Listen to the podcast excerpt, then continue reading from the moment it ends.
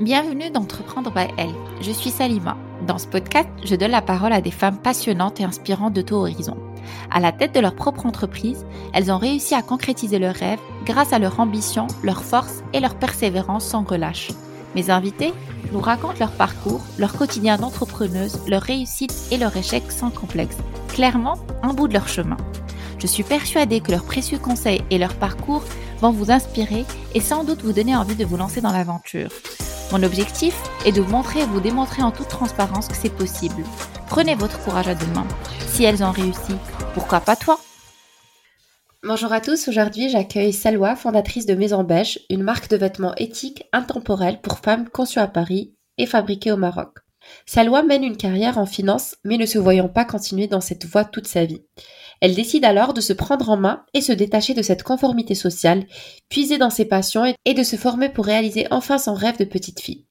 Dans cet épisode, Salwa nous partage son monde entrepreneurial autour de Maison Beige, sa vie en deux shifts entre le salariat et l'entrepreneuriat. Cet épisode m'a permis de découvrir Salwa loin des réseaux sociaux, une femme sûre d'elle, persévérante, courageuse et qui a de la pour réussir. Nous parlons également de la dure réalité de l'harcèlement et de son propre vécu à cœur ouvert, des labels et des certifications bio et son avis sur la concurrence dans un monde dans un monde régi par la fast fashion. Je vous laisse alors, sans plus attendre, découvrir cet épisode avec Madame Beige. Belle écoute Bonjour Salwa, merci d'avoir accepté mon invitation. Je suis ravie euh, d'accueillir aujourd'hui sur euh, le podcast. Bah, merci beaucoup de l'invitation, ça me fait plaisir d'être là. Donc, alors, euh, comme d'habitude, dans un premier temps, je vais te laisser te présenter. Ok, alors euh, bah, Salwa euh, ou Madame Beige euh, sur Instagram. donc, je suis créatrice de la marque Maison Beige, qui est une marque éthique et éco-responsable, qui est née d'un rêve d'enfant et que j'ai concrétisé cette année, donc en mars de cette année, donc mars 2021. Très bien. Et justement, c'est une bonne transition parce que je pose toujours cette question à mes invités. Qui était Salwa, la petite fille? Parce que je trouve que ce qu'on représente aujourd'hui, c'est parfois l'image ou le miroir de, notre enfance. Bah, je pense aussi, je pense que c'est absolument le fruit de, tout ce qu'on a fait, tout ce qu'on a été euh, quand on était enfant. Et pour moi, ça, bah, ça, se traduit euh, vraiment euh, de cette façon. quand j'étais petite, sans même savoir ce que je voulais faire dans la vie, parce que ma préoccupation n'était pas ça, mais c'était juste de jouer, de m'amuser comme bah, tous les enfants. mais même à cet âge-là, je faisais des, des, tenues pour mes poupées, je faisais bon, des tenues qui n'avaient ni queue ni tête, mais j'essayais quand même, j'adorais ce côté créatif, je posais beaucoup de questions, je pense que enfant, bah, j'étais, pas un enfant modèle ou on va dire que je posais beaucoup de questions, c'était un peu agaçant, donc j'étais très curieuse et euh, bah, souvent dans ma bulle. Et ma bulle, c'était justement bah, tout ce qui touche à la créa, tout ce qui touche euh, à, la mode, le stylisme, de très loin parce que c'était pour euh, à toute petite échelle, donc pour mes poupées et tout mais c'était quand même très présent. Et même, je me souviens à une autre phase de mon enfance, je faisais beaucoup bah, des choses avec des perles, donc des petits bijoux avec des perles, etc. Et je me retrouve aujourd'hui à 30 ans à faire bah, la même chose pour bah, Maison Beige, donc sur la partie bijoux, à fabriquer moi-même mes propres bijoux et les, et les vendre. Voilà donc, encore, encore, une fois, ça se confirme en fait le fait que notre enfance est le, le reflet de ce qu'on devient après, euh, après des années, même si on fait des études euh, outre que, enfin, ce qu'on, enfin, outre de, de, son métier ou de, de, de, de son domaine entrepreneurial. Très bien avant Madame Beige, quel a été du coup ton parcours académique et professionnel si, tu as travaillé avant, Madame Beige? Alors oui, du coup juste Madame Beige, c'est euh, le compte personnel, mais la marque, c'est Maison Beige.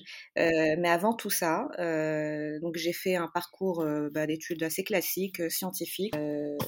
On m'a pas vraiment demandé ce que j'aimais faire, mais je pense que c'est le cas de beaucoup de jeunes Marocains. on nous dit, pour réussir, il faut faire ça. Donc, et on suit cette voie-là. Donc, on, on, ne dit pas, on nous demande pas qu'est-ce que t'aimes dans la vie, qu'est-ce qui te passionne. Enfin, c'est cette notion-là. en tout cas, ma génération à ma génération, on, ne l'avait pas. donc j'ai fait un parcours classique et scientifique avec un bac, donc j'ai fait le lycée marocain public, j'ai fait un bac sciences maths avec une option de l'ingénieur, sciences de l'ingénieur, c'était vraiment tout à l'opposé de ce que je suis aujourd'hui et ce que j'aimerais faire plus tard. Euh, j'ai fait une prépa, puis une école de commerce en France et j'ai travaillé en banque. Euh, j'ai travaillé en banque d'investissement. D'ailleurs, euh, bah, je suis toujours dans le monde de, la finance et la banque d'investissement. Mmh. C'est quelque chose qui me permet aujourd'hui de bah, financer ma vie, mon loyer, mes charges, etc. et aussi mon projet. parce que créer une marque, ça, nécessite des fonds. Et je voulais commencer par mes propres moyens avant d'aller voir des investisseurs ou, ou, faire un prêt, etc. Donc, je, jongle un peu entre, entre, les deux. Donc, la journée, bah, je suis en banque d'investissement, je, fais, je suis en finance. Et le soir, les week-ends, les jours fériés, les vacances, les RTT, tout, tout est consacré euh, à Maison Beige. Bah, souvent, même les pauses déjeuner où euh, je dois passer des appels, euh, bah, par exemple avec la comptable, avec des fournisseurs, avec beaucoup de gens, des choses qu'on ne peut pas faire le soir et, le week-end parce que les gens, ils n'ont pas le même mode de vie que nous. Enfin, moi, c'est un choix de rester en tant que salarié le temps de financer Maison Beige. mais les gens que j'appelle, c'est leur boulot full time et ils travaillent la journée et pas le soir et pas le week-end. Donc il faut un peu s'adapter aussi. On, va, on va évoquer après le point de comment, comment gères-tu cette double vie, si on peut l'appeler une double vie. mais moi, je retiens un point de ce que tu as dit. Effectivement, au Maroc et autant que, que marocaine aussi, on a cette checklist sociale de voilà, il faut faire, il faut, il faut faire euh, scientifique, prépa, plus une école de commerce, une école d'ingé. Euh, et on s'attarde pas plus vers euh, les patients des, des, jeunes. Donc s'il y a un problème au niveau de l'orientation, et ça, ça je l'ai constaté plusieurs fois dans, le podcast quand j'accueille des, des, jeunes femmes qui ont fait des études entre guillemets classiques, par, par défaut, on peut le dire. Et finalement, elles se retrouvent à la fin, après 2, 3, 4 ans d'expérience euh, dans le domaine du salariat, à se dire finalement, euh, c'est pas ce que je veux faire. Et euh, quand elles font un flashback, elles se disent non, enfin finalement, c'était pas fait pour moi, il fallait que je fasse autre chose. Mais il y a cette checklist sociale et le poids de la société qu'on a, qu'on a, qu'on a dès notre jeune âge. Et le deuxième point, c'est vraiment le fait que bravo parce que tu gères les deux fronts depuis, un petit moment maintenant. Et je connais parce que je fais partie aussi, enfin un peu du monde du conseil et je sais que c'est très très prenant euh, où on demande beaucoup d'exigences euh, pour pas mal de raisons. on va pas les évoquer là, mais euh, oui, c'est un monde assez prenant, assez exigeant. Il faut pas juste atteindre les objectifs, il faut souvent les dépasser. Et c'est souvent ça les attentes en fait. ok, très bien. c'est qui, c'est qui Beige C'est quoi? Est-ce que tu peux nous parler de, du coup de ton, ton business, ton projet, ta passion? Ok, Maison Beige, c'est une marque de mode éthique, donc de prêt-à-porter, et de bijoux aussi. Donc, qu'est-ce que c'est une marque éthique? C'est une marque dont la fabrication des, produits n'atteint pas négativement les personnes qui ont contribué bah, aux produits, donc les salariés, les, ouvriers, etc. Et le côté responsable, c'est le côté où on essaie de faire le moins de mal à notre planète possible. donc Maison Beige, euh, la façon dont on attaque ça, euh, ces problématiques-là euh, chez Maison Beige, c'est que on utilise des fins de rouleau de tissu pour toutes les pièces qui sont fabriquées, bah, bah, tous les vêtements qu'on fabrique. Et sur le côté production, donc je travaille avec un atelier que j'ai audité, qui rémunère tous les salariés au-delà du SMIG. Le SMIG, c'est le SMIC marocain. et qui, qui, les ont tous déclarés. De cette façon-là, ça, ça, permet d'avoir une couverture sociale, ça permet d'avoir d'assurer aussi une retraite, parce qu'il y a un gros problème au Maroc, c'est le travail au black. C'est le travail des gens qui ne sont pas déclarés, c'est le travail ponctuel de certaines personnes, parce que bah, à des moments où il y a des fluctuations, donc il y a des demandes assez hautes de, ça s'appelle les, les hautes saisons, donc là où il y a beaucoup de production, bah, il y a des gens des fois qui rejoignent certains ateliers, certaines usines, et après quand bah, c'est la basse saison, bah, ils sont ils sont remerciés. Euh, et donc ça, je ne voulais pas de ce fonctionnement-là. Donc j'ai fait le tour de beaucoup de, d'ateliers avant de trouver celui qui me convenait. Donc il y avait euh, aussi des bonnes conditions de travail, c'est-à-dire que l'atelier, euh, moi personnellement, quand j'y vais, je, c'est, hyper agréable de travailler là-bas. Je passe des après-midi là-bas. Donc ce que je fais quand je vais au Maroc, c'est généralement le matin, je source les tissus. Euh, comme ça se fait dehors, sous le soleil et tout, c'est bien de faire ça le matin. Euh, et l'après-midi, je passe l'après-midi à l'atelier où je discute avec le modéliste ou bien la modéliste en fonction de qui j'ai, euh, qui est dispo, avec les, les, les, couturiers, les couturières, les, les, vraiment chaque étape, mais la boutonnière, vraiment, je discute avec tout le monde pour que tous les détails soient maîtrisés parce que comme l'atelier au Maroc et que moi je suis basée à Paris, euh, on a une communication assez fluide via euh, euh, WhatsApp, etc. En vidéo, ça se passe très bien. En revanche, il y a certains détails qu'il faut absolument boucler avant de, bah, de quitter le, Maroc et quitter l'atelier et revenir à Paris. Et on essaie de travailler de façon à ce que, bah, une fois que je suis plus là, que l'atelier soit autonome. Pourquoi le, le nom Maison Beige ou Madame Beige est-ce que c'est ta couleur préférée? En fait, inconsciemment, en fait, j'aime pas dire euh, ça c'est ma couleur préférée parce que je peux aimer du beige comme je peux aimer euh, un orange hyper, enfin très pétant et tout. Mais euh, et puis surtout, j'aime pas me restreindre. Même de la même façon que si on pose la question c'est quoi ton plat préféré, je saurais pas répondre. j'aime pas me restreindre. Mais pour moi, le beige, ça représente quelque chose d'assez épuré, d'assez classique et qui ne se démode jamais. La couleur beige a toujours été présente dans toutes les collections. Ben, du moins celle d'hiver, euh, au fil des années.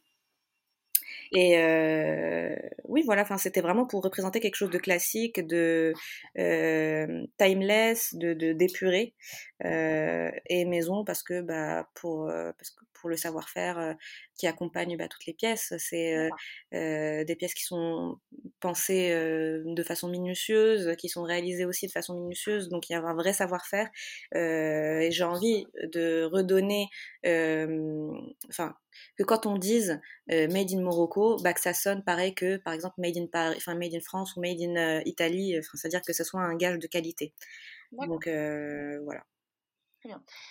Donc ce que tu disais au début, tu, travailles encore dans, dans, une banque d'investissement, mais quel a été le, le, déclic pour que tu te dises non, maintenant je me lance dans l'aventure? Parce que tu jongles encore entre les deux, mais il y a un moment où tu t'es dit non, c'est le beau moment, il faut que je travaille sur ma marque. Euh, donc comment je me suis lancée? Ben, En fait, euh, après mon parcours euh, bah, d'école de commerce, j'ai travaillé, j'ai intégré une banque et j'ai travaillé. Après, enfin, bah, comme à chaque fois, chaque étape de ma vie, je me pose des questions, je me remets en question et puis même, j'ai commencé à me dire, ok, est-ce que ça va être ça ma vie jusqu'à la fin de mes jours, dans un bureau, à faire un travail qui m'épanouit assez peu. Euh, donc la question était là sans vraiment euh, que je manifeste aucune action derrière. Et le jour où euh, je me suis vraiment dit ok euh, je, vais faire quelque chose. C'est le jour où euh, bah ça se passait très mal avec une manager euh, qui, qui, nous a un peu euh, traumatisé qui a traumatisé toute l'équipe. Toute l'équipe était sous antidépresseur c'était vraiment un calvaire. Et, et pour, pour te dire le dimanche soir je faisais des insomnies parce que je voulais pas que le week-end s'arrête et je voulais pas entamer la semaine de travail tellement ça se passait mal. Et c'est là où je me suis dit mais ça me prend beaucoup trop d'énergie ça me met dans des états pas possibles pour un truc qui ne me passionne même pas. Alors, je veux bien euh, être dans tous mes états et, subir des choses, parce que même euh, quand on fait quelque chose qu'on aime, il y a toujours des côtés euh, un peu moins agréables à gérer et tout, mais, mais, ça vaut le coup parce qu'on fait des choses qu'on aime, voilà. Et, et, là, je me suis retrouvée à être mal à, côté, à cause d'un job qui, qui ne me passionne même pas. Donc, c'est là où je me suis dit, ok, donc moi, tout ce que j'ai voulu faire toute ma vie, c'est enfin tout ce qui m'a toujours attiré, même quand on était plus grand et qu'il y avait des ateliers pour des débats, enfin des, des, des balles ou des carnavals ou je sais pas quoi de fin d'année, j'étais toujours au pôle euh, euh, costume. Enfin, ça a mmh toujours, ça s'est toujours manifesté indirectement comme ça. Et euh, j'ai commencé à regarder les cours de la mairie de Paris, les cours du soir pour les adultes. Et dans le catalogue, j'ai vu stylisme, métier de la mode. J'ai dit, oh là là, c'est trop bien. Je regarde encore plus dans le catalogue, je vois stylisme de mode. Et là, je me suis dit, ok, bon, moi j'ai toujours voulu faire ça. Euh, j'ai pas fait une école de mode. Je pourrais, comme beaucoup, me lancer comme ça euh, euh, sans formation, mais j'avais vraiment envie d'avoir une certaine légitimité. Je dis pas que les autres qui l'ont fait sans formation n'ont pas de légitimité, mais moi personnellement, j'en avais besoin. Donc pour être sûr de moi sur au moins un des aspects de, de, de, de, l'entreprise, donc ce qui est la création, je voulais faire un parcours et une formation de stylisme de mode. Donc j'ai fait cette, ce parcours-là qui dure bah, sur trois niveaux, donc enfin environ trois ans c'était en cours du soir, donc après le travail, j'allais au, cours du, soir à la mairie de Paris faire. et c'était le meilleur moment de la semaine, vraiment. C'était le jour où j'avais ce cours-là, parce qu'on avait un, cours par semaine, mais à côté il fallait travailler, on avait des devoirs, il fallait beaucoup travailler à la maison, mais le jour du cours, c'était je sais pas, l'équivalent de quand on dit à un jeune de 16 ans qui va aller en boîte pour la première fois. C'était vraiment épanouissant, quoi. Donc j'ai fait ça. Et, euh, et après, bah, je me suis dit, bon, bah là maintenant, euh, il faut que je mette un peu de côté pour bah, créer la marque parce que bah, il faut acheter le tissu, il faut payer l'atelier, il faut faire, ça nécessite un certain budget. Donc c'est ce que j'ai fait. Euh, j'ai essayé, enfin j'ai fait quand même une évolution de carrière euh, euh, en finance où j'ai changé de boîte pour justement faire évoluer mon salaire. Je me suis orientée vers le conseil du coup, toujours conseil en banque d'investissement. et enfin, la différence de salaire, bah, c'est ce qui m'a permis de mettre de côté et de, de, bah, lancer Maison Beige. Et, et, ça, ça a duré combien de temps? Trois ans? Quatre ans? Entre vraiment le moment où tu t'es dit tu t'es dit c'est bon, il, faut que je change ma vie parce que je ne me vois pas dans, dans un travail en banque. Et au moment en mars où tu as lancé Madame Beige, Maison Beige, pardon. Bah, je, pense, je pense qu'en tout, enfin j'ai pas la date exacte, mais en tout, ça a duré peut-être cinq ans entre le moment où je me suis dit oh là là, la finance, je peux pas faire ça toute ma vie, et le moment où j'ai pris des cours. la marque devait être lancée en réalité en mai de, l'année 2020, mais il y a eu le Covid, donc ça a retardé un peu tout. Euh, mais du coup, je pense que le tout a pris environ euh, bah, 5 ans, 5 ans où je me, forme, je me suis formée, je me suis posé des questions, euh, où j'ai pas, enfin, il y a, eu des, des gaps où euh, j'ai pas fait grand chose aussi, parce qu'il faut le dire, je trouve qu'aujourd'hui, la société, on est, on est trop, il y a trop une pression pour être hyper productif et, des fois, bah, ça fait du bien juste de prendre du temps pour soi et de dire, ok, bah là, je fais une pause, je fais rien. Ou des fois, la pause, elle est imposée, par exemple, bah, le Covid. Donc, moi, c'était une pause qui m'a permis aussi de mieux asseoir les bases de, Maison Beige, de, de, de, de faire une collection plus complète, de rajouter des pièces, d'améliorer quelques designs. Donc, moi, je suis très reconnaissante de la période du Covid. Hein personnellement. Mais, mais, mais en même temps, euh, enfin, je, je, tire mon chapeau parce que 5 ans, c'est, enfin, comme ça, quand, quand on y pense, c'est énorme. Et euh, je, t'ai posé la, la, question de façon pas innocente parce que je voulais mettre en avant que le fait on lance pas sa marque en 6 mois ou 7 mois de travail, enfin, peut-être qu'il y a des gens qui réussissent à le faire, mais il faut du temps. Moi, je pense que toutes les formules sont, sont bonnes tant qu'on arrive à s'accrocher derrière. Parce que excuse-moi, je t'ai coupé. parce que je connais des gens qui s'ennuyaient pendant le, Covid, pendant le confinement, et qui se sont dit Ah bah tiens, je vais lancer une marque. Pour l'instant, ça marche. C'est-à-dire qu'il n'y a pas eu forcément une formation derrière ou un travail de longue haleine ou quoi que ce soit, mais ça marche. Moi, je pense que justement, enfin, s'il y a une chose qui, me définit, euh, qui m'a suivi, enfin un trait de personnalité qui m'a suivi tout au long de ma vie, c'est que je n'aime pas rentrer dans des cases, c'est que je n'aime pas suivre des codes, c'est que euh, je n'aime pas, euh, c'est-à-dire même, enfin j'adore faire de la peinture par exemple, et la peinture, quand je suis allée à un cours de dessin, le, prof nous a dit il faut répliquer cette toile. Bah j'étais pas contente et j'étais la moins douée de la classe, et à tel point que le prof m'a dit ok, tu t'es même pas obligé de prendre ta toile avec toi, tu peux la jeter tellement il m'a trouvé nul. Finalement, bon, bah, j'ai fini par exposer, par vendre des toiles. Voilà, c'est, euh, c'est, donc en fait, c'est juste pour dire que euh, il n'y a pas une seule façon de faire les choses euh, et que dans l'entrepreneuriat, je pense que tu me rejoindras là-dessus. Le seul, enfin pas le seul critère, mais un des critères les plus importants, c'est de persévérer, de s'accrocher. Moi, je pense qu'il n'y a pas des gens qui échouent, mais juste des gens qui abandonnent. Tout à fait. Et là où je te rejoins aussi, c'est vrai qu'il y a deux écoles. L'école qui dit euh, il faut se lancer dans un domaine qu'on connaît, qu'on maîtrise, où on a une formation. Il y a une autre école qui dit ben euh, je vais apprendre euh, sur le tas. Exactement. Et est-ce que tu as fait un business plan du coup? Ah, alors, la fameuse question du business plan. Alors, non, je me suis lancée un peu naïvement euh, en me disant, OK, l'atelier va me coûter tant à peu près, euh, euh, les tissus, ça va me coûter tant, le packaging, ça va me coûter tant, plus bah, le site, etc. Bon, le site, je l'avais, enfin, j'allais le faire moi-même. Donc, bon, j'ai fait une macro-estimation de ce que j'avais besoin, ce dont j'avais besoin, pardon, et j'avais la somme qui me permettait de démarrer. Euh, c'est-à-dire que j'avais pas pris en compte les frais euh, de la société, de, de la comptable, de, beaucoup de choses comme ça.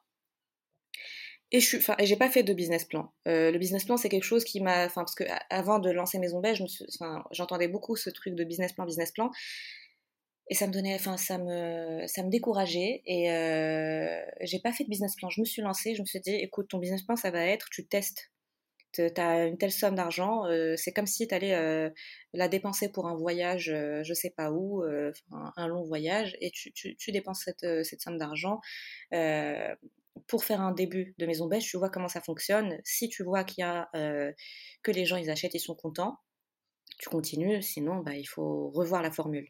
Mais non, j'ai pas fait de business plan. Maintenant, je dis pas que il faut pas faire de business plan.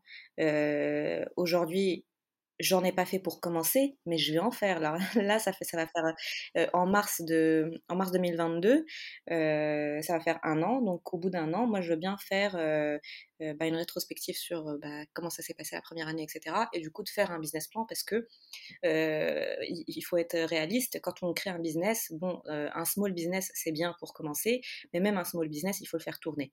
Et si on veut un projet viable qui, qui, qui, qui nous rémunère par la suite, parce qu'aujourd'hui, forcément, ça ne me rémunère pas, euh, il faut euh, il faut scaler, il faut euh, bah, faire en plus grosse quantité, donc la production en plus grosse quantité, un peu plus grosse sans être dans l'excès et dans le, gâchis non plus. faut en fait faut développer la marque sur tous les aspects et tout ça ça coûte de l'argent et c'est de l'argent qu'aujourd'hui moi je peux plus financer avec mon salaire de, de enfin conseil. Donc ce qui ce que j'ai prévu de faire c'est commencer à chercher du funding, des, du capital, soit un prêt, soit un investisseur, je ne sais pas encore, mais quoi qu'il en soit, pour les deux, il faut un business plan. Sauf que, donc, moi, ce que je dis, c'est que là, en faisant business plan au bout d'un an, mes chiffres, ils seront plus exacts. Déjà, j'aurai une année de data, une année de données que je pourrais explorer, exploiter, où je pourrais argumenter donc mes, mes points forts, mes points faibles, etc.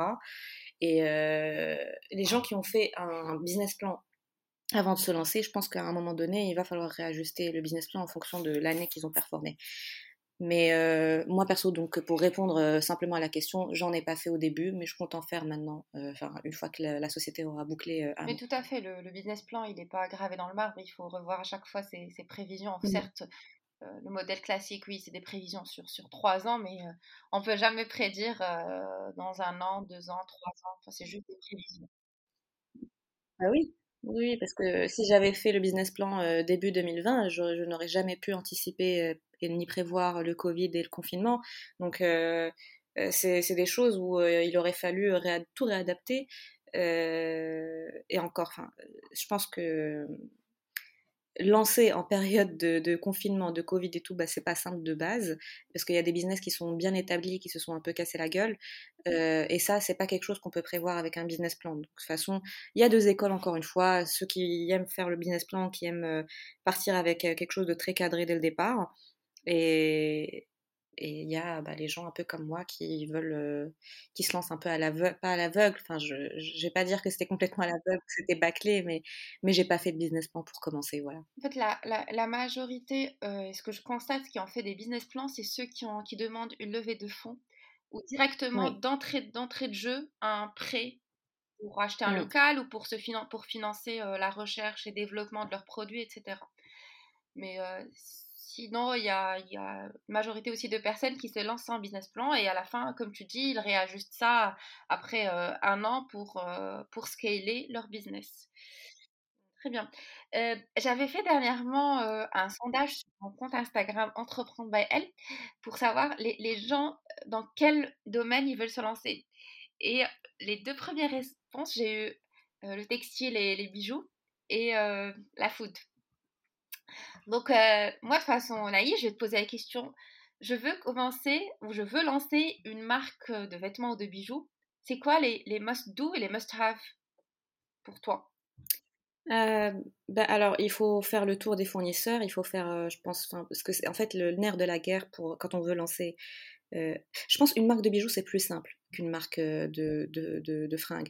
Et ça dépend des bijoux. Quand c'est des bijoux fantasy, c'est plus simple parce que les fournisseurs, il y en a vraiment beaucoup, c'est facile à trouver. Euh, quand on commence à travailler sur des matières un peu plus nobles, bon, ça devient un peu plus complexe, mais encore une fois, ça dépend où on se source. Mais au Maroc, c'est un peu plus simple que, je dirais, en France, je pense. mais pour une marque, je vais parler de ce que enfin, j'ai fait. Donc, pour une marque de, de vêtements, euh, il faut trouver le fournisseur. Donc, le nerf de, la guerre, c'est euh, bah, qui va fabriquer le vêtement, qui a le savoir-faire. Et pour ça, il faut avoir un modèle euh, et un peu de tissu et aller voir plusieurs ateliers et leur donner chacun et leur dire ok vous me faites un prototype et il faut choisir bah, celui qui répond dans les meilleurs délais, celui avec qui la communication est fluide, celui qui a le meilleur prototype euh, ou même même si le prototype n'est pas au top au début, celui qui, qui, qui sait réajuster un prototype par la suite, etc. Enfin, c'est beaucoup de choses, c'est beaucoup de critères comme ça, mais moi je pense que c'est vraiment l'atelier c'est la base. Ensuite, euh, et pour trouver l'atelier, euh, moi je m'en fous. Personne ne dira c'est quoi son atelier. C'est vraiment le truc euh, qu'on garde précieusement pour nous parce que bah, la concurrence est rude. Mais moi je dis comment trouver l'atelier parce que il y a des gens qui pour qui c'est évident, il y a des gens comme moi qui n'ont pas fait d'études de, mode, qui n'ont pas eu accès à ces informations-là. Donc, euh, l'atelier, il, y a des, il existe des salons, euh, des salons de textile. Euh, par exemple, à Paris, ça s'appelle Première Vision. Donc, Première Vision, c'est un salon textile qui a, eu, qui a lieu deux fois par an où se réunissent tous les acteurs de la mode et du textile, c'est-à-dire euh, les fournisseurs des boutons, les fournisseurs de zip, les fournisseurs de scratch, les fournisseurs de tissus, les différents ateliers du monde entier. Enfin, je dis pas que tous les ateliers du monde sont là, mais en tout cas, il y en a beaucoup. Hum, c'est bien sectorisé par, par zone, etc. Il y a même les bureaux de, de tendance, même eux, ils sont à ce à ce salon-là. Donc c'est hyper, enfin, c'est hyper intéressant. C'est, ça dure trois jours à chaque fois, donc c'est, deux fois par an, trois jours. Et euh, c'est comme ça que moi j'ai trouvé mon atelier. C'est en faisant les stands, donc je suis allée euh, côté manufacturing, Maroc, je savais que je voulais une prod au Maroc, euh, et j'ai fait tous les stands au Maroc jusqu'à trouver le mien, mon atelier, voilà. Donc je, pense qu'il faut commencer à faire les, les salons, euh, si ça porte pas ses fruits la première fois, il faut y retourner, il faut continuer. Google, Google c'est euh, un, un, outil magique, il faut s'en servir. Euh, et puis, ouais, repérer ses, son, enfin, identifier son sourcing. Donc, l'atelier, les tissus, et aussi euh, identifier dès le départ euh, sa cible. Enfin, moi, je trouve que euh, les filles, ou alors, enfin, je pense, je dis ça les filles parce qu'on a plus d'influenceuses, j'ai l'impression, qui sont dans ce domaine-là. Et quand on a une base c'est-à-dire une audience déjà existante qui nous suit et à qui on annonce par la suite, bah voilà, vous me suivez parce que bah, vous aimez bien mes goûts en mode, etc. Et bah, j'ai créé une marque, bah, ça a beaucoup plus de succès que quelqu'un qui est bah, comme moi un peu, euh, où je suis arrivée. Euh, euh, bon, j'avais, j'avais une petite audience, je vais pas cracher dessus, hein, enfin, c'est, des gens avec qui j'ai établi des liens et tout, et on se parle, et c'est, c'est, hyper cool d'avoir une, communauté, une communauté, même petite, mais on était 5000 personnes, sur 5000 personnes, on ne convertit pas énormément de gens. Sur la marque. Donc, euh, les gens qui, sont, euh, qui ont déjà un following assez important, bah, je pense que ça c'est bien. Sinon, essayez de commencer à construire la, la communauté autour de la marque déjà, sans, sans la construire autour d'une personnalité ou d'une influence, mais euh, créer le compte de la marque, dire ça arrive bientôt, qu'est-ce que vous voulez voir, etc. Être à l'écoute des gens et se construire un peu une clientèle avant même d'avoir un produit. Ça c'est possible. Et ça c'est quelque chose que moi j'ai pas fait et que j'ai regretté un peu par la suite. Mais bon, ça se rattrape. Merci pour toutes ces informations. Je pense qu'ils sont, qui seront, qui seront utiles pour les personnes qui veulent se lancer dans cette aventure. Et, et du coup, combien ça te prend en avance et en amont pour préparer une collection? Bah, Par exemple, la collection d'hiver là, que j'ai sortie mi-novembre, la collection elle était prête, dessinée au mois de mai. Et je suis descendue au Maroc au mois de juin pour, bah, pour voir l'atelier, faire les brainstorming, tout ça avec eux, sourcer le tissu. Mais la collection elle était dessinée depuis le mois de mai. Tout comme là, la collection de l'été prochain. Je ne sais pas quand est-ce qu'elle va sortir puisque là les frontières sont fermées. Mais idéalement, j'aimerais bien que ça sorte au mois de mai. bah, là, j'ai quasi la moitié de la collection. Enfin, je me suis pas encore. Le, fait que les frontières soient fermées, ça m'a un peu euh, refroidi. Mais euh, enfin, généralement, ça se travaille longtemps à l'avance. Et d'ailleurs, euh, mon rythme n'est pas un rythme exemplaire. C'est-à-dire que quand on veut vraiment lancer une, une marque, il faut souvent, quand on se dit on va financer une marque, il faut financer la première et la deuxième collection. Parce que la deuxième collection, elle va pas attendre que la première collection se vende entièrement pour financer donc bah, le tissu, l'atelier, etc. Donc il faut toujours avoir une longueur d'avance. Donc moi, par exemple, je devrais avoir la collection d'été plus la collection d'hiver prochaine. Donc bon, pour l'instant, moi, j'en suis pas à ce rythme-là parce que bah, Covid, etc. et que bah, je fais au rythme imposée par euh, bah, la pandémie. Mais euh, là, euh, ma collection d'été, elle est quasi prête. Enfin, elle est quasi prête, elle est quasi dessinée. Il faut qu'une fois que je vais rentrer au Maroc, que les frontières vont ouvrir, et je vais acheter le tissu, je vais faire un peu de, bah, des ateliers et tout avec bah, l'atelier, faire des après-midi où on discute des modèles, etc. et ensuite, la collection va commencer, enfin la production va commencer, pardon. la production d'une collection, ça prend trois semaines à un mois. dans mon cas, où bah, déjà je suis pas la seule à travailler avec cet atelier-là, donc ils ont d'autres demandes, d'autres mmh. clients, plus mes quantités elles sont petites. Donc voilà, ça prend. Après, sur la partie recherche de tendance et tout, ça c'est quelque chose qui se fait sur toute l'année. Bon, heureusement pour moi, sur Maison Beige, je travaille plutôt sur des classiques que je revisite un petit peu légèrement pour les rendre soit plus plus adaptables, c'est-à-dire bah, le pantalon que j'ai fait qui s'adapte au niveau de la taille, qui s'ajuste au niveau de la taille, bah, au cas où on prend un kilo, 2, 3, 5. Euh, par exemple, le, la jupe que j'avais fait pour la première collection, qui pareil, en fait, j'essaie de faire que des vêtements qui s'ajustent euh, au niveau de la taille, donc toujours en restant sur des classiques qu'on va garder longtemps, parce que pour moi, la mode éthique, c'est pas forcément suivre des tendances, mais euh, justement s'assurer qu'on fait un vêtement avec des bonnes matières premières, donc un bon tissu, avec des matières nobles, la laine, la soie, etc mais aussi donc un vêtement qu'on va pouvoir garder longtemps, qu'on va pouvoir. Euh, moi, mon rêve, c'est euh, plus tard quand j'aurai des cheveux blancs, euh, qu'une cliente me dise ah bah j'ai ce manteau-là que ma mère m'a passé, qu'elle l'avait acheté à la première collection, j'en sais rien. et du coup, c'est ça le but. Quand je fais des vêtements, j'essaie de les penser un peu intemporels, bah, qu'ils aient un peu la touche maison beige forcément, mais un peu intemporels pour bah, durer un maximum de temps possible. très bien. Et je vais te poser la, question comme ça. Que penses-tu de tout ce qui est autour de la certification textile?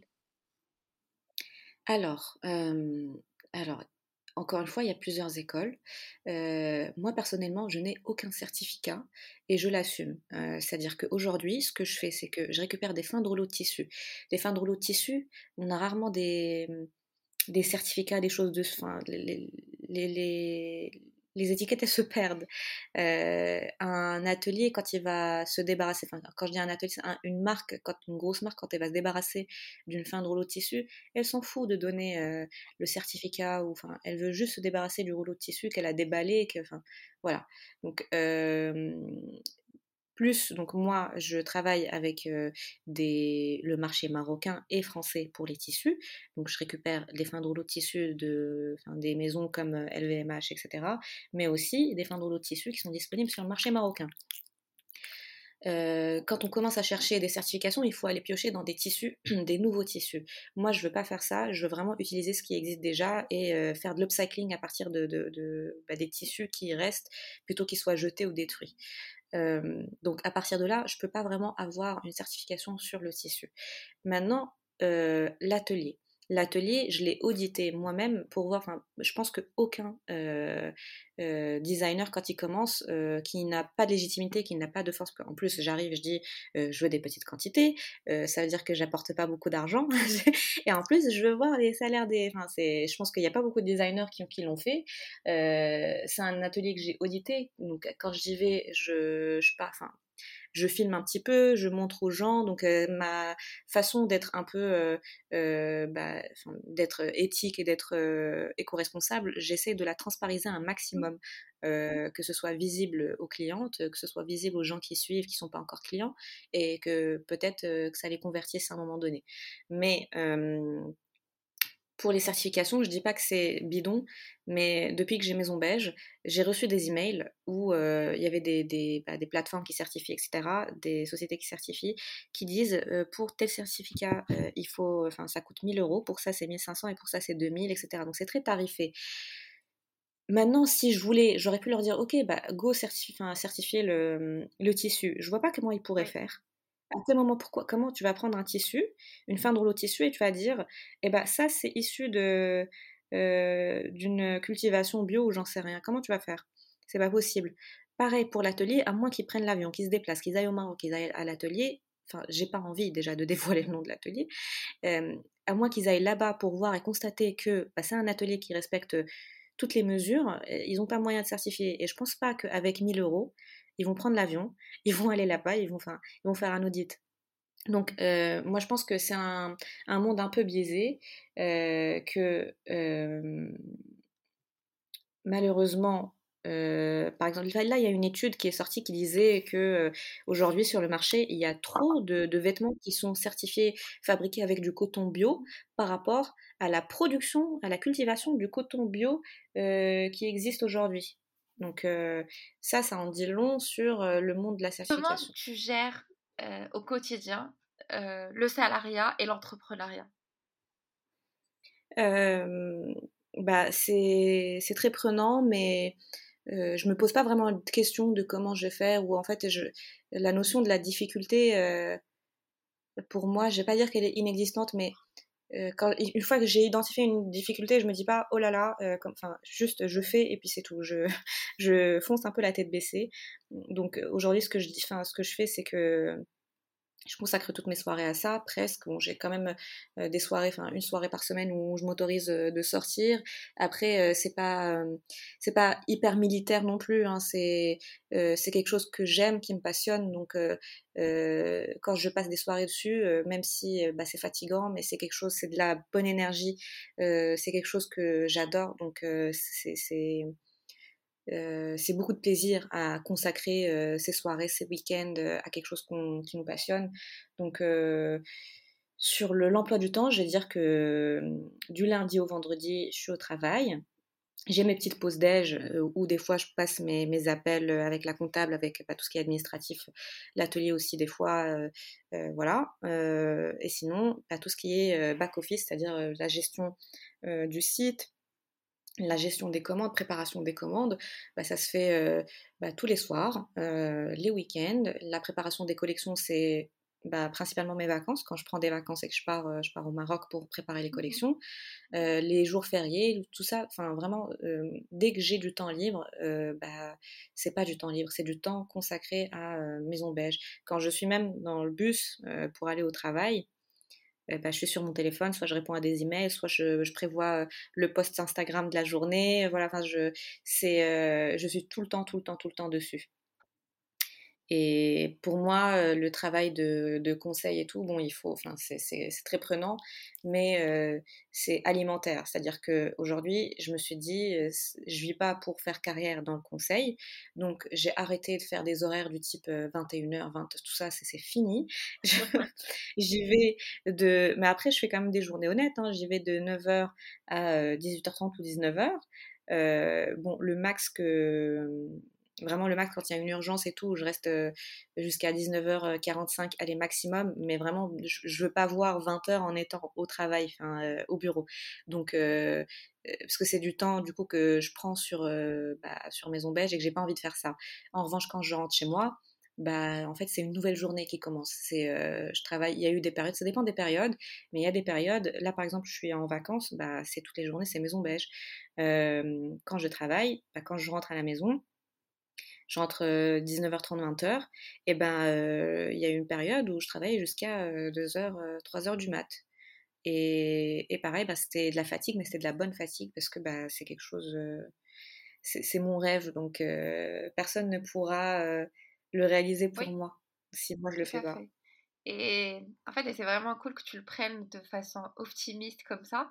Et puis, c'est un investissement parce que là, tu as investi du temps, tu fais tu as cette, double, cette double vie, mais euh, un jour, euh, et je l'espère pour toi, tu vas te, je vais me consacrer, ah bah oui, j'espère aussi. C'est dans les plans. Après, euh, euh oui, c'est le but.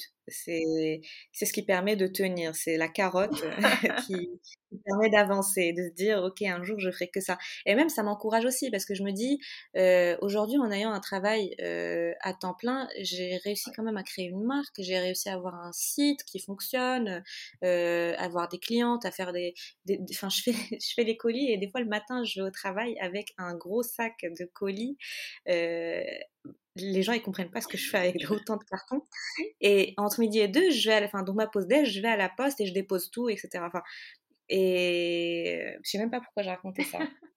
Mais en gros, je me dis, en étant euh, full-time salarié, j'arrive quand même à faire tout ça. Je veux juste savoir à quoi ça va ressembler ma vie en tant que full-time sur Maison Belge, c'est-à-dire euh, euh, tout ce que je vais pouvoir faire sur Maison Belge, ça va être magique le jour où je serai à 100% dessus. Donc, euh, donc oui, j'ai hâte. Bah, j'espère pour toi très très bientôt. J'espère aussi. Très bien. quelles, quelles, sont ou quelles étaient les difficultés euh, au lancement, au courant euh, ces dernières, enfin, cette dernière collection sur Maison Belge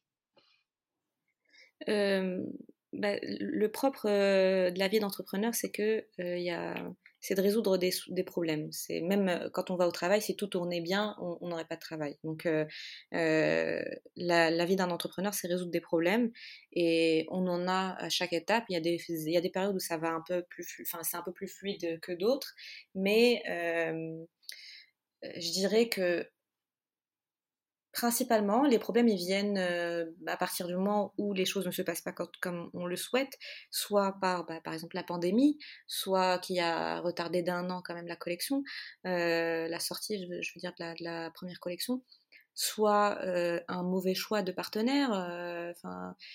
Par exemple sur la première collection, tout s'était bien passé, vraiment, enfin le shooting c'était la concrétisation d'un rêve, c'était vraiment magique, sauf que bah, le photographe que j'avais choisi, j'avais pas euh, fait euh, des recherches, euh, j'avais pas demandé à ses anciens clients, j'avais pas fait des recherches sur bah, ses prestations, j'avais juste vu un compte Instagram où il y avait des belles photos, il disait que c'était à lui, c'était faux. Et, donc je me suis retrouvée avec un photographe qui, un, n'était pas professionnel, n'était pas bah, hyper doué, j'ai dû me, taper toute la, retouche de, des photos moi-même. Enfin, et encore c'était pas ça le plus grave c'est que euh, en plus de pas donc le, photographe n'était pas professionnel parce qu'il a, fait des avances euh, bah, au mannequin. Il m'a fait des avances à moi sauf que bah moi euh, il détenait enfin les mannequins ils sont partis une fois que le shooting était terminé ils sont partis. Moi j'attendais les photos de la part de ce photographe là il devait me les envoyer, retoucher comme on s'est dit, etc. donc il me faisait des avances et je pouvais pas dire non euh, clair et net parce que bah, justement euh, de par son comportement je me suis dit ok lui il va me faire euh, il va me faire une galère si je dis non et que je refuse, il va me faire une galère. Donc ce que j'ai fait, c'est que j'ai esquivé. Euh, je tournais souvent la chose en, blague, en rigolant, etc. Euh, jusqu'à ce qu'il soit très très insistant et que, qu'il me laisse plus le choix. Euh, c'est arrivé à un tel stade où je me suis dit ok bah maintenant j'ai compris c'est soit je réponds positivement à ses avances ce que j'ai pas du tout envie de faire soit il, met en péril mon projet donc il balance les photos sur internet alors qu'on était au mois de novembre et la collection ne sortait qu'au mois de mars de l'année d'après. Donc, euh, une fois qu'il a compris que bah, c'était mort, que j'allais pas répondre positivement à ses, avances, euh, c'est ce qu'il a fait. Il s'est vengé. Il a tout publié euh, sur Internet. Il a donc dévoilé la collection, sachant qu'il y avait des gens qui savaient, enfin, moi, j'avais même pas dit aux gens que j'avais une marque qui arrivait. Donc, euh, ce qu'il a fait, c'est qu'il a juste mis tous mes modèles sur Internet, alors que la collection n'était pas encore sortie, la marque n'était pas encore sortie. Euh, et voilà, enfin, c'est. C'est peut-être une des rares euh, une des rares fois où je me suis dit eh ben là j'aurais bien voulu être un homme parce que si j'étais un homme j'aurais pas eu ce problème là euh, et euh, voilà, enfin, c'était hyper dur parce que c'était deux choses qui, qui m'appartenaient. C'était soit mon corps, soit mon projet. Or, les deux m'appartiennent et on ne devrait pas à débattre là-dessus. La question, enfin, il n'y a pas de question, en fait, c'est assez clair. C'est mon corps et c'est mon projet. T'as pas à voler ni l'un ni l'autre. Et pourtant, bah, bah c'est ce qu'il a fait. Hein. Je, je, euh suis, je suis choquée. oui, bah comme c'est un, rire euh, nerveux, mais euh, mais je suis choquée. Ah, bah, euh. c'était c'était très dur, mais bon, enfin on s'en on, s'en remet. je pense que surtout quand on y, enfin c'est son projet, c'est son bébé, c'est premier la première collection et tout, on vit les choses de façon beaucoup plus intense. mais c'est alors je vais pas diminuer le truc, hein, c'était vraiment un cauchemar. Euh, c'était vraiment un cauchemar. Il y, a eu beaucoup de gens qui ont, qui ont essayé de, euh, bah de, le raisonner, de, de l'empêcher de poster des photos, euh, etc. Et lui, il voulait rien entendre. C'était voilà, c'était une mauvaise expérience. On apprend de ces expériences. Maintenant, ce que j'ai compris, c'est que la prochaine fois, donc les leçons que j'ai tirées de cette expérience-là, c'est que la prochaine fois, quand je fais, quand j'ai recours à un photographe ou un prestataire, euh, c'est que il faut que j'ai un contrat euh, avec des clauses claires de ben, euh, à quel moment tu livres, enfin tu livres les photos, sous quelles conditions, sous, à quel moment je te paye. Lui, il avait pris et la paye, donc je l'avais payé entièrement au début. Euh, parce qu'il m'avait dit oui, ben en fait j'ai pas d'ordinateur, donc si tu me payes pas, je peux pas acheter d'ordinateur et je peux pas te faire les retouches. Euh, moi quand je l'avais rencontré au début, je lui avais dit mais c'est quoi ton matériel, etc. Parce que ça c'est une question qu'on doit poser. Même dans le contrat, il faut dire c'est quoi le matériel qu'on va utiliser pour le, shoot et le matériel dont le, photographe dispose. Pour moi, l'ordinateur c'est tellement euh, évident que je me suis même pas posé la question. Et en fait, donc bah c'était bah voilà c'était une erreur et maintenant je demande c'est quoi le matériel? L'ordi plus le l'appareil l'appareil photo plus l'éclairage plus tout ça tout ça vraiment je demande tout. Et surtout on est lié par un contrat et il y a une clause de confidentialité qui dit ok les photos ne sortent pas et ne sont pas exploitables avant telle date Et ça, euh, bah, vu que je fais pas partie du monde de la mode, je, ne le savais pas et, j'ai appris sur le tas. Voilà, ça fait partie des choses que j'ai dû apprendre sur le tas. Certaines fois, l'apprentissage euh, est moins agréable que, que, on peut apprendre sur le tas beaucoup de choses, mais là, pour le coup, c'était un coup dur. Mais, voilà, il faut en tirer euh, bah, une leçon et quelque chose de, quelque chose de positif, c'est que maintenant, mes contrats, ils sont plus carrés. Je vais fermer la parenthèse rapidement, mais certes, en ligne, on écoute beaucoup extrêmement de hostile de par euh, les harcèlements, euh, ce, que, ce, que tu as, ce que tu as vécu aussi.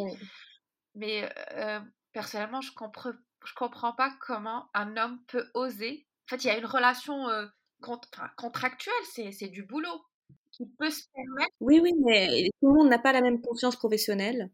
Et il y a certaines personnes qui pensent que tout leur est dû. Euh, et surtout quand on est... Alors, il faut se remettre dans le contexte aussi. Euh, euh, je suis face à un homme marocain qui n'a pas fait beaucoup d'études, qui, qui s'est autoproclamé photographe. il n'a pas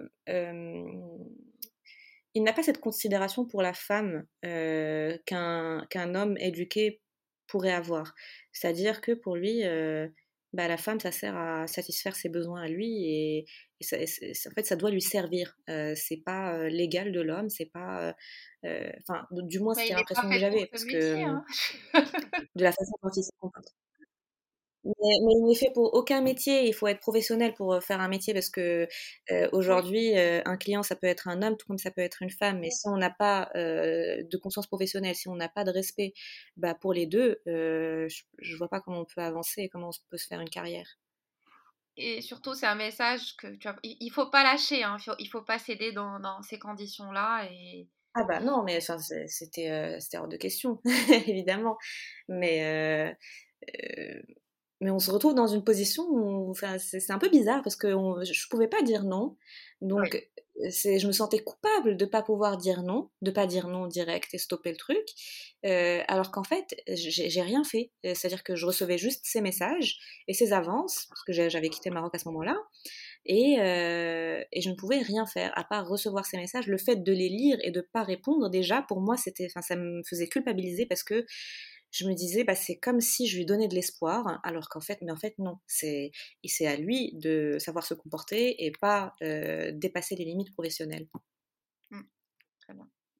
Bon, c'est une expérience maintenant pour euh, les, les, prochains shoots euh, au Maroc ou ailleurs. Oui, oui, c'est, euh, euh, ça, ça vaut pas que pour le Maroc. Le Maroc, c'est un beau pays. Les gens, ils sont généralement très sympas, très euh, coopératifs, ils aident et tout. D'ailleurs, c'est pour ça que j'ai choisi de travailler avec des gens au Maroc. Hein. C'est, c'est deux cultures différentes, mais les détraqués sexuels, ils sont un peu partout. Hein. C'est... une leçon et merci de l'avoir partagé dans, dans, le podcast en tout cas une petite question, quid de la concurrence? On en parle souvent sur le monde du textile et de la mode. la concurrence est rude. Peu, importe la cible, soit on est dans une marque éco-responsable, éthique ou dans la mode de masse, type les marques espagnoles qu'on connaît toutes. Oui, on va pas les citer. Ouais. donc, quid de la concurrence vis-à-vis, enfin, comment tu le vis? Enfin, c'est quoi ton avis par rapport à toute cette question? Bah, Moi, je pense que, en tout cas, pour la mode éthique, il y a de la place à se faire, enfin, il y a de la place pour tout le monde parce que on, est, on est très peu à faire. bah, vraiment de la mode éthique, à avoir des produits qui sont bah, portable entre guillemets et qui respecte l'environnement et qui respecte l'humain qui, qui est derrière. Il n'y a pas a pas énormément de éthiques pour parler encore de concurrence rude. La concurrence elle est rude dans le sens où bah, il y a beaucoup de vêtements sur le marché aujourd'hui qui mmh sont en vente. Maintenant, il y, a de la place à se faire sur le, marché de la mode éthique. et je pense que c'est le futur de la mode. De toute façon, il n'y a pas d'autre issue aujourd'hui d'arriver et de dire que c'est fabriqué en Chine dans un atelier, dans une usine dont on ne connaît ni les conditions. Ça, ça peut être fabriqué dans des bonnes conditions en Chine, mais tout ce qui vient de Chine n'est pas forcément mauvais. Mais Aujourd'hui, c'est difficile de convaincre avec ça. Et je pense que du coup, euh, les marques qui veulent se lancer, il faut absolument avoir prendre en compte ce, critère-là. Donc, euh, c'est les conditions de, fabrication. Il faut qu'elles soient, soient nickel. Maintenant, la concurrence, euh, il faut trouver sa, cible et savoir parler à sa cible. tout ce qui vient parasiter autour, il faut essayer de s'en détacher. Euh, moi, ce que, enfin, je, je, je, fais mes dessins, je fais mes trucs euh, et j'essaie d'avancer. Euh, la concurrence, quand elle voit que on fait les choses et qu'on les fait de, d'une bonne manière, soit elle va essayer de, bah, de te dépasser, ce qui est bien parce que du coup ça crée un niveau et du coup bah, on se challenge entre nous, soit elle va essayer de te descendre par des critiques, par des choses comme ça. Et ça, il faut pas s'arrêter là-dessus, il faut pas se laisser affecter par bah, des paroles en l'air, hein, parce que à partir du moment où toi tu fais un produit et que tu es à 100% convaincu de ton produit, bah, il n'y a rien d'autre qui puisse te, te déstabiliser en fait. D'accord. intéressant. Effectivement, à, chaque, à chaque coin de rue, y a, on a des vêtements, mais bon, il faut faire le, bon choix en fonction de, ses convictions et de, ses goûts aussi. Très bien. Est-ce que est-ce qu'un jour tu t'es dit j'arrête l'aventure maison beige, j'en peux plus non, il y, a des, y a des jours où je me dis j'en peux plus, mais jamais des jours où je me dis j'arrête.